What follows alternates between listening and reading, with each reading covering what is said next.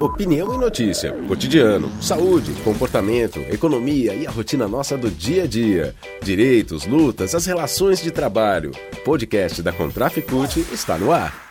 Olá, você que nos acompanha aqui nos canais de comunicação da Contraficute. Eu sou o André Carini, o nosso Contraficast está de volta, está no ar com mais um tema de grande relevância para a categoria bancária, para a gente apresentar, conversar, bater papo sobre é, isso nesse Contraficast, né? Para enfim, para a gente é, esmiuçar, digamos aqui. Hoje a gente vai falar sobre uma campanha que a Contraficute lança esses dias, que é a campanha Banco para Todos. E a gente vai entender o que é essa campanha, conversando com o Gustavo Tabatinga, que é secretário-geral da Contraficute. A gente vai falar então sobre essa campanha. Gustavo, seja bem-vindo aqui ao nosso Contraficast. Vamos falar então sobre essa campanha Banco para Todos? Valeu, André. Obrigado aí pelo convite e um, todos os ouvintes, todos e todas os ouvintes da, do nosso podcast. Eu vou dar alguns dados aqui para a gente desenvolver a conversa, Gustavo. É o seguinte, olha, é, a campanha, esses são, são dados, inclusive, que estão sendo divulgados através dos, dos folders, enfim, das artes que, estão sendo é, veiculadas nas redes sociais, cartazes e tudo, e isso rodando o Brasil, né? Atualmente o país conta com apenas 7.216 agências bancárias em todo o país, é o menor número desde 2007, quando o Banco Central passou a fazer essa, esse levantamento, esse apontamento. E a situação vem se agravando ao longo de 2023, foram fechadas 428 unidades. Bom, a gente já tem essa informação aqui de começo para a gente poder começar a conversar. A campanha, então, tem foco em, primeiro, preservar o emprego bancário, não fechamento de agências. O que é, afinal, a campanha, Gustavo? Explica para a gente. Bem, André, é, é importante sua pergunta, né, para a gente poder explicar o que se trata a campanha, né? É, e esse dado relevante que você trouxe, ele é um pouco até, ele fica até um pouco pior se a gente tirar aí os bancos públicos, que respondem por mais da metade desse número. Né? Então, se a gente pensar aqui na, no banco privado, propriamente dito, que é o banco que está demitindo, né?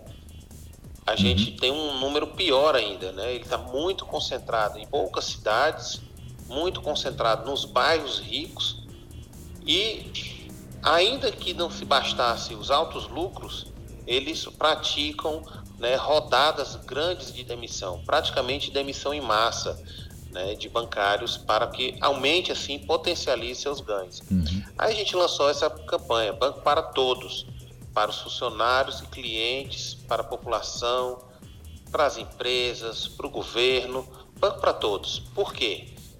Quando você fecha uma unidade bancária, você reduz né, o acesso da população aos serviços bancários. Você reduz também o acesso das empresas aos financiamentos bancários e a atividade, a indução da atividade econômica. Uhum. Então, você reduz emprego, reduz oferta de crédito, reduz atendimento. E só quem ganha são os bancos. Essa é uma, uma situação muito exploratória, né? É como se a gente vivesse aqui um colonialismo do século 21 né, uma forma de escravizar sem ter escravos. Você, na verdade, coloca os bancos sugando todo o possível da economia local sem dar um retorno, né, sem ter uma função social né, é, relevante nesse país. Então, temos o que? O pequeno empresário que precisa do crédito, precisa de acesso a serviços bancários para a sua atividade econômica, vai ter que se deslocar né, é, para outra localidade, porque os bancos reduzem a participação.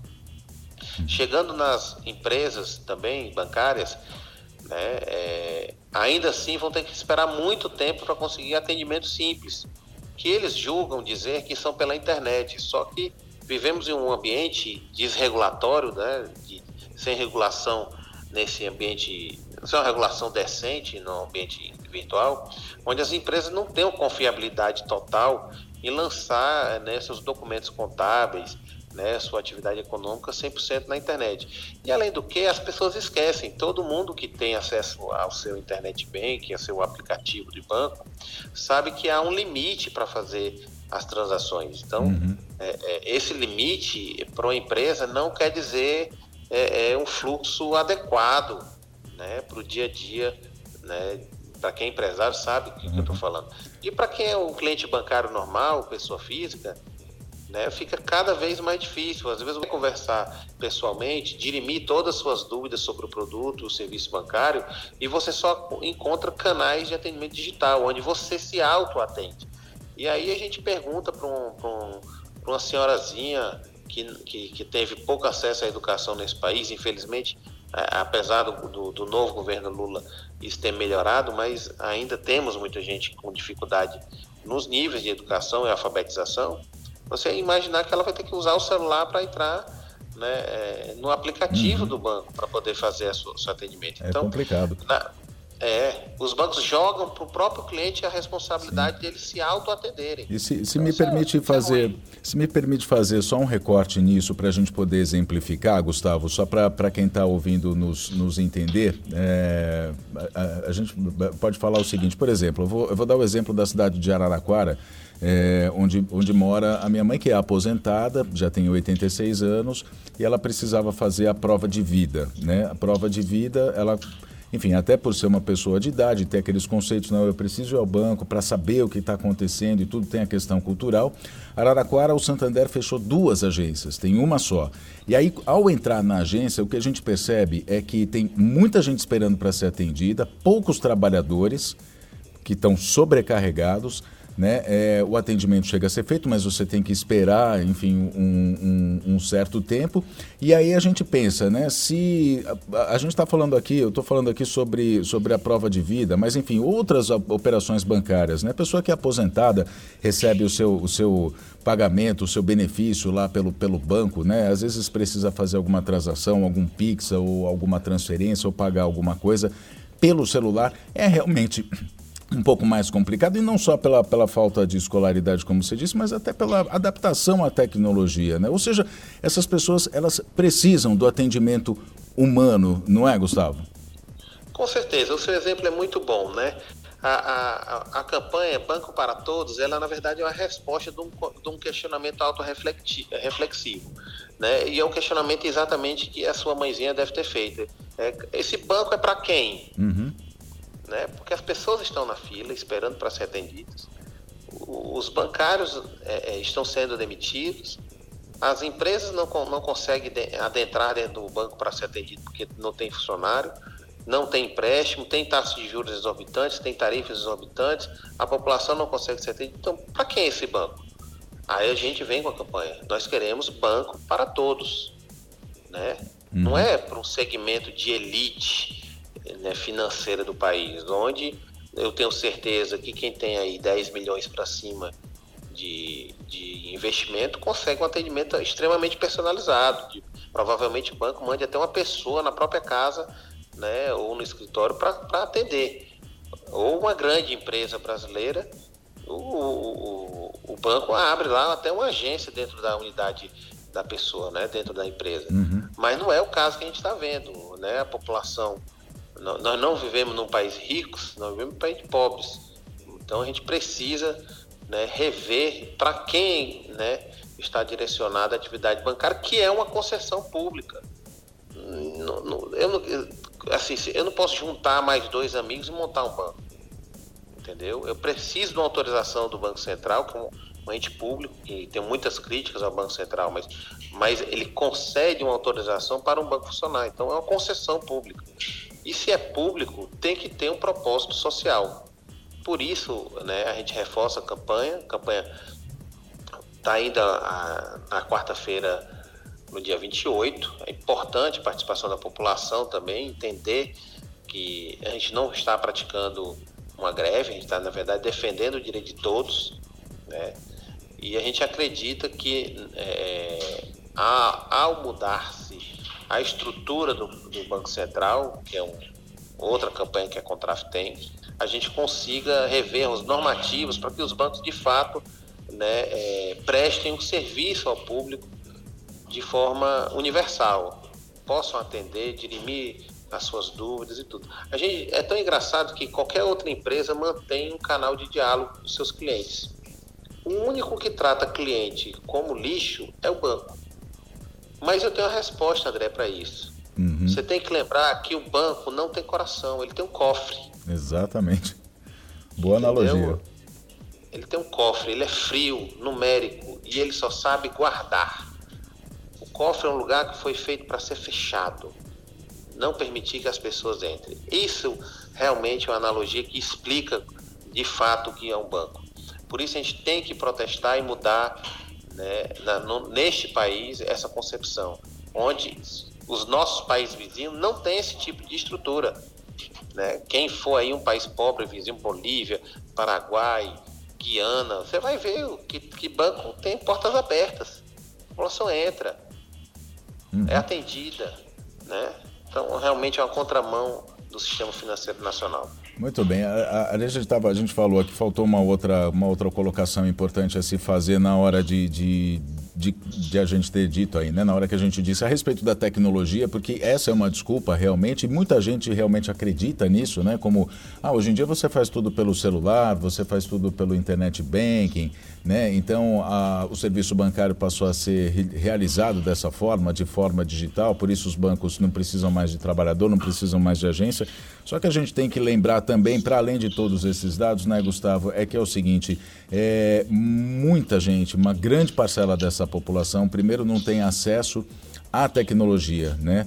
É, para além de, de é, parcela expressiva da população não, não, não ter a, a, não vou dizer habilidade, mas enfim, não, não se habituar né, à, à, tecnologia, principalmente do internet banking, que requer uma série de, de, de, de fatores de segurança aí, mas para além disso tem muita gente que sequer tem acesso à internet nos rincões do Brasil. Aí por isso que a bancarização é muito importante, principalmente nesses locais onde os bancos tiram as agências, que são os locais que eles consideram que dão menos, é, digamos, lucro para eles, né, que dão menos resultado. Então você pega, por exemplo, agências sendo fechadas em bairros das cidades, né, e aí as pessoas tendo que fazer um deslocamento até os centros, aí o comércio, até o comércio comércio ali do, do, do bairro fica comprometido. Enfim, tem, tem todas essas, essas questões para a gente levar em consideração do porquê é importante a existência da agência bancária e, mais do que isso, a figura humana atendendo a outra figura humana que é o cliente do banco, não é, Gustavo?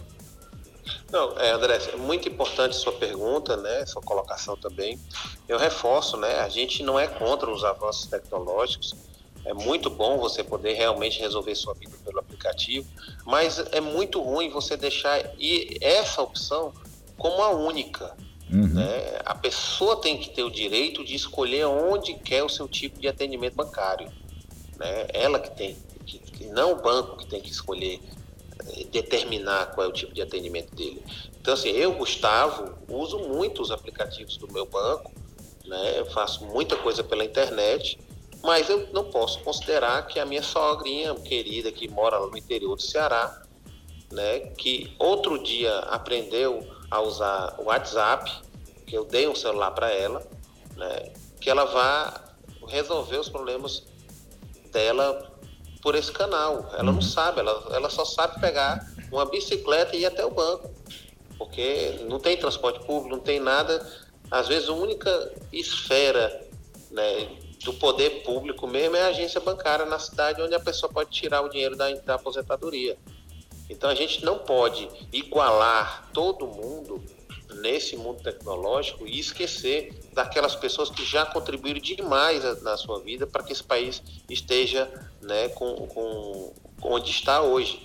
É, é um absurdo a gente também achar que resolve tudo pela internet. Eu digo aí, aí todo mundo já vivenciou uma transação bancária ser negada porque o limite da transação pela internet foi atingido. Aqui, isso aqui é uma queixa de todos os clientes, inclusive de mim.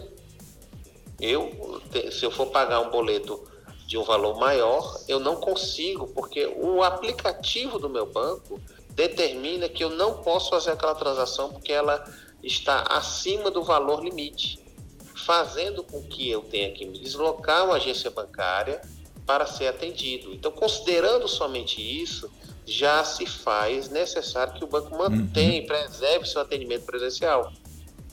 Da mesma forma que está né, é, as grandes transações bancárias. Aí, um empresário que quer fazer um financiamento grande, ele não vai fazer no aplicativo, ele vai ter que entregar a documentação fisicamente na agência. Ele não pode parar três, dois, três dias esperando ser atendido, né? Como é hoje funciona. Você liberar uma proposta de crédito grande, quem aí já financiou o seu imóvel sabe que eu estou falando. Demora mais de uma semana para liberar um crédito. Sim. E é todo presencial. Então eu, quando fui comprar um imóvel fui na, na, na Caixa Econômica, é, eu esperei umas três horas para poder sentar no balcão do atendente. E a me atendeu perfeitamente, muito bem. O atendimento humano sempre é bom, né, é de qualidade, tira todas as suas dúvidas. Mas o tempo de espera é sinal da ausência de, de, de, mais funcionários. Então, por uhum. isso, a campanha está é, tá de pé, é, ela vai pegar, com certeza, tem um grande tuitaço, né, uma participação bem elevada. Era, era isso que eu ia te perguntar, Gustavo. Como é, como, é que essa, como é que vai ser o mecanismo, né? Como é que vai ser a mecânica dessa, dessa campanha? Ela vai ser feita pelas redes sociais? Vai ter ações nas ruas? Como é que ela vai ser feita? É, com, o pessoal às vezes diz que, que casa de ferreiro é espeto de pau. Eu digo que casa de espeto tem espeto de pau, mas tem o espeto de ferro também. E nós vamos dar um exemplo. Nós vamos fazer as duas frentes de batalha. Nós vamos fazer uma grande campanha de mídia, principalmente um tuitaço no dia 28, é, a partir das 11 horas. É muito importante a participação de todos e todos e todos. Né? Mas os nossos sindicatos e bancários vão fazer as alegorias nas frentes das agências bancárias dos principais bancos que mais demitem no país. E vai ser bem interessante, vai ter bandinha de música, vai ter fala, vai ter é, elementos gráficos, vai ter distribuição de informativo para a população dos seus direitos, direitos do cliente bancário. Então, realmente, podem contar que todo o país vamos ter a presença da campanha Banco para Todos. Muito bem, a gente está falando sobre a democratização do atendimento bancário, a necessária democratização para que todo mundo tenha acesso. A hashtag é Banco para Todos. Já pode começar aí nas redes sociais, se tiver aí de repente algum relato que você tenha a respeito do atendimento bancário, de falta de agência, já pode usar, já pode aí colocar hashtag Banco para Todos. Né? É uma campanha que é desenvolvida pela Contraf e CUT e também pelos sindicatos filiados à Contraf, que com certeza vai é, cutucar, né, Gustavo? Cutucar o sistema financeiro para repensar fechamento de agências, demissão de funcionários, é tudo que a gente não quer. O que a gente quer é, é a democratização mesmo do, do, do, do acesso, né, do atendimento bancário e todo mundo sendo aí, tendo um bom atendimento, todo mundo sendo feliz e com emprego, inclusive, né, Gustavo? Com certeza. E os bancos têm poder para isso, porque é, os, os balanços são públicos e a gente disse eles não podem chorar, de que não tem dinheiro né? Né, André? Isso aí eles não podem chorar. Sempre tiveram e vão continuar tendo, né? Por isso que eles têm a responsabilidade social, inclusive, né? Por lei, como o Gustavo já disse aí na nossa conversa, e precisam tomar uma atitude. Gustavo, eu queria agradecer demais aqui a tua participação no nosso Contraficast para a gente apresentar essa campanha Banco para Todos e vamos lá, vamos à luta fazer a diferença aqui com os bancos para que eles repensem a atuação, o comportamento deles, né, Gustavo? Exatamente. Uma saudação a todos, todos e a você em especial, André. Até breve. Até, Gustavo. A gente conversou então com Gustavo Tabatinga, secretário-geral da Contraficute, sobre a campanha Banco para Todos. Repito, hashtag Banco para Todos. Campanha que começa, começa nesse dia 28 de junho e segue aí ah, pelas redes sociais, enfim, com ações também nas agências bancárias. O Contraficast fica por aqui. Obrigado pela sua companhia. A gente se fala na próxima edição. Até lá. Este foi um episódio do podcast da Contraficute. Fique ligado em nossas redes e canais de informação. Breve tem mais.